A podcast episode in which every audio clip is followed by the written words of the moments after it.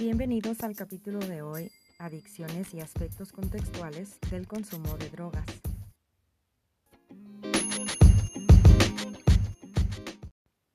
Existen diversos factores que propician el consumo de sustancias psicoactivas en la vida de una persona.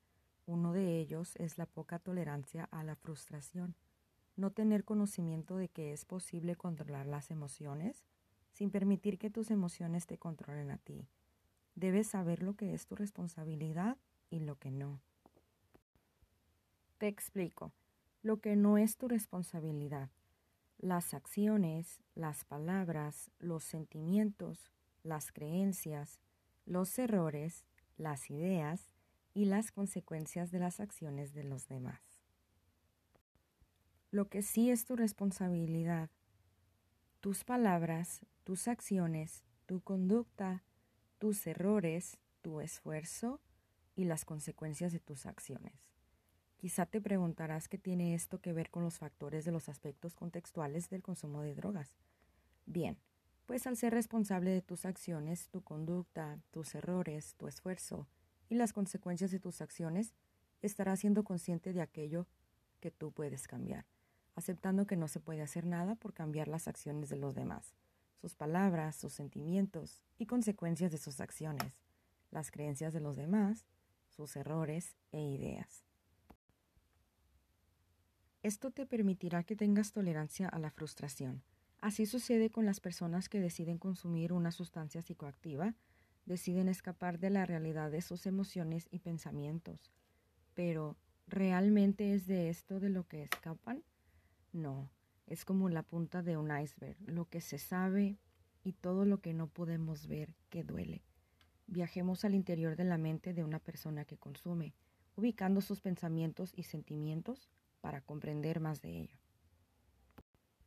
El consumo en el mayor de los casos se da por no saber cómo manejar las emociones, estrés, tristeza e ira.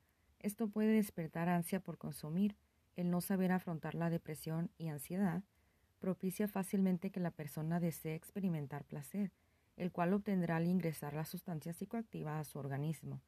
Así, la persona se adapta a la situación creando un estilo de vida que le ayude a desconectarse, a sentirse mejor momentáneamente. ¿Y qué sucede después? Regresa el mismo estrés, la misma tristeza, ira, depresión y ansiedad. La persona necesita saber controlar sus emociones y canalizarlas, trabajar desde la raíz para sobrellevar el problema que desea evitar. De esta forma desaparecerá esa molestia por la cual desea evitar la realidad.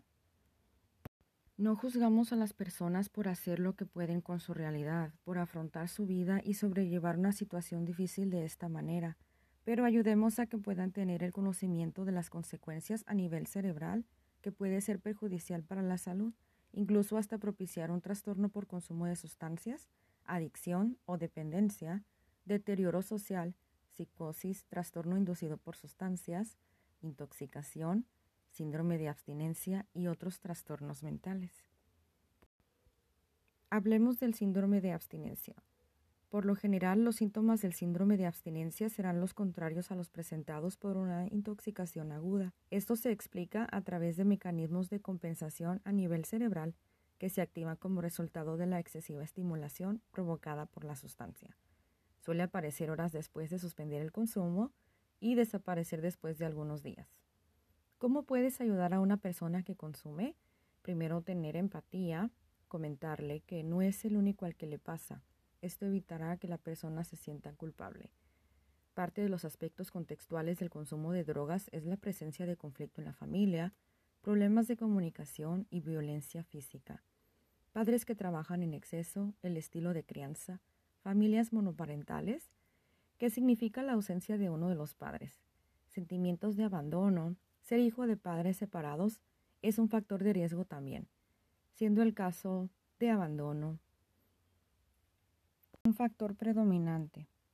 Pero en el caso de la comunicación y cuando la separación de los padres es sana, positiva, este riesgo puede eliminarse.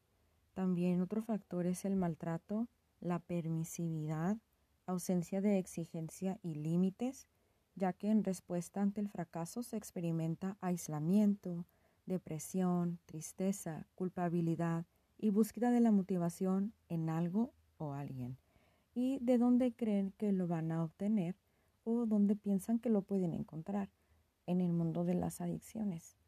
Es importante el establecimiento de un vínculo seguro, una red de apoyo también es un factor protector para la prevención del consumo. Las madres que constituyen familias monoparentales no pueden regularmente ejercer su función adecuadamente por la sobrecarga de roles, entre otros aspectos, lo cual es un factor determinante de la soledad y la búsqueda de la presencia de la madre del individuo con adicciones y del padre ausente o viceversa.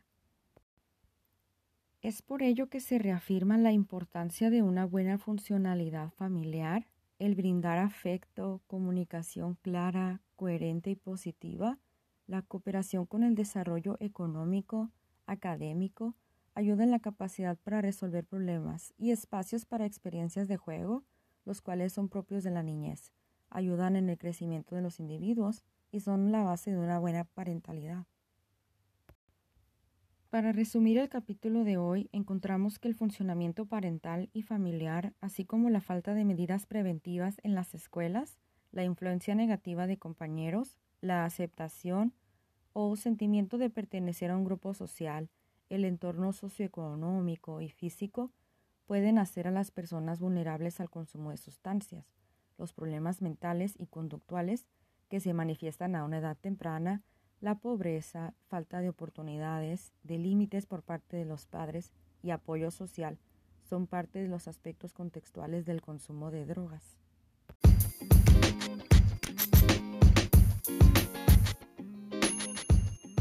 Gracias por acompañarme el día de hoy en este programa informativo y por quedarte hasta el final. Espero lo hayas disfrutado.